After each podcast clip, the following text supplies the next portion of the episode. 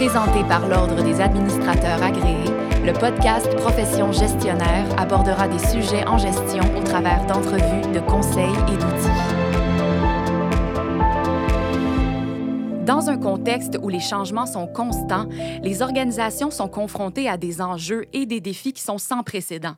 Elles doivent se réinventer et se transformer pour assurer leur pérennité. On en discute aujourd'hui avec M. Abdallah Ouraghi, ADMA CMC, conseiller en management et alignement stratégique. Bonjour Abdallah.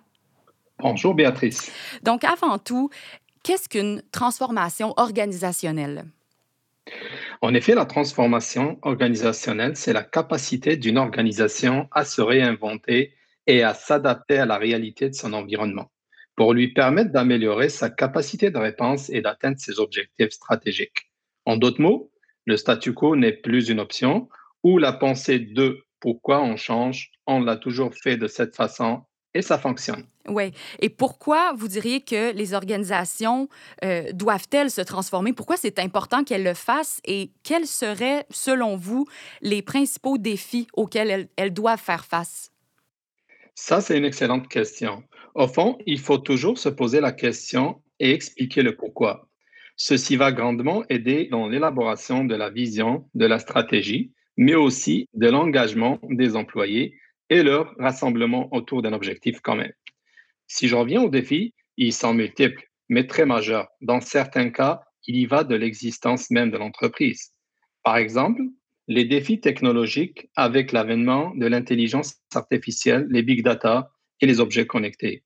Les défis au niveau des exigences des clients, la diversification des compétiteurs non traditionnels sur le marché et les next generation. Le vieillissement de la population, les changements climatiques, et pour ajouter à tout cela le COVID-19 qui frappe de plein fouet la planète dans son entièreté et qui a laissé des impacts majeurs à tous les niveaux. Donc, les organisations qui avaient déjà amorcé le virage transformationnel ont réussi à faire face à ce changement majeur, comme permettre le travail à distance et toutes les exigences que ceci demande en termes d'équipement, de sécurité, de l'information, etc on remarque que, les défis que vous venez tout juste d'énoncer sont surtout situés sur le plan de l'environnement externe de l'organisation, mais qu'en est-il des défis qui sont situés à l'interne? Tout à fait. Les entreprises mettent beaucoup d'efforts pour garder l'équilibre entre transformation dans les changements introduits à différents niveaux et qui demandent une capacité d'adaptation et une rapidité d'exécution. Mais aussi, elles doivent maintenir un équilibre en continu entre les projets de transformation et les opérations quotidiennes afin de continuer d'offrir un produit ou un service de qualité à leurs clients et maintenir toutefois les standards les plus élevés pour se distinguer de la compétition.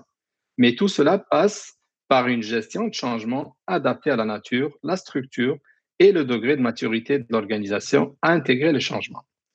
Les organisations sont très inclinées à implanter les différentes approches innovantes telles que l'agilité, le design thinking, etc. Ces approches rapprochent l'organisation de ses clients car elles mettent au cœur de la réflexion et de la solution, mais aussi brisent les silos et rapprochent les équipes en créant une transversalité qui va permettre de développer des équipes multidisciplinaires et autonomes pouvant livrer de la valeur rapidement aux clients. Et si on revient maintenant à, ce sujet de la gestion du changement dans un contexte transformationnel, en quoi cette gestion est-elle différente de l'approche traditionnelle qu'on connaît? En effet, le changement est au cœur de chaque transformation. C'est le catalyseur qui permet aux organisations d'atteindre plus rapidement leurs objectifs. Cependant, il doit être adapté à la réalité de chaque organisation. Nous connaissons bien le changement bien planifié sur plusieurs mois avant d'intégrer euh, les opérations. Ceci demeure toujours valable. Par contre, dans un contexte où les, les choses changent à la vitesse V, nous mettons, nous mettons plus l'accent sur une approche adaptative où nous éloignons des planifications à outrance. Nous recommandons une démocratisation des communications, c'est-à-dire des communications transversales et non du top-down, pour favoriser l'engagement des employés et s'assurer de garder des équipes motivées et mobilisées dans le changement. D'impliquer davantage les gestionnaires en leur donnant un rôle de coach et non de directeur ou boss traditionnel. et en les mettant dans l'action pour qu'ils soient des ambassadeurs du changement au sein de leur équipe. Très bien. Pour terminer, selon vous, Abdallah, est-ce que la gestion du changement a réellement la place qui lui revient dans les projets de transformation?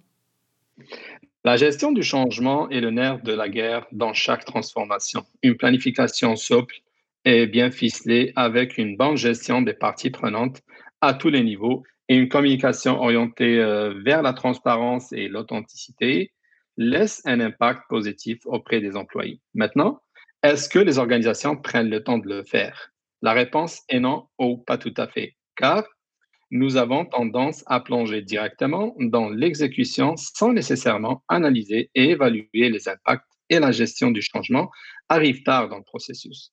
Ce qui engendre dans la majorité euh, des cas beaucoup de rework et un dépassement de budget. Donc, pour finir, je crois beaucoup à la citation attribuée à Darwin et qui dit ce ne sont pas les entreprises les plus fortes ni les plus intelligentes qui survivent, et le mot survivre ici a tout sans poids, mais celles qui s'adaptent le mieux au changement.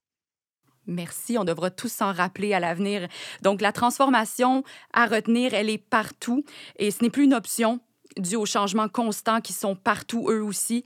Donc, les organisations doivent se préparer et se donner la flexibilité pour réagir rapidement à ces changements-là. L'agilité organisationnelle prend donc toute sa place pour permettre aux organisations d'avoir une adaptabilité optimale et en continu. C'était Abdallah Ouraghi, ADMA, CMC, conseiller en management et alignement stratégique. Pour partager sur le sujet via les médias sociaux, ajoutez le hashtag profession gestionnaire. Merci à tous les auditeurs. À la prochaine. Merci Abdallah. Merci, Béatrice. Profession gestionnaire était présentée par l'Ordre des administrateurs agréés, l'Ordre professionnel des gestionnaires du Québec. Pour des articles, des outils et des formations en ligne en lien avec le domaine de la gestion, visitez le adma.qc.ca.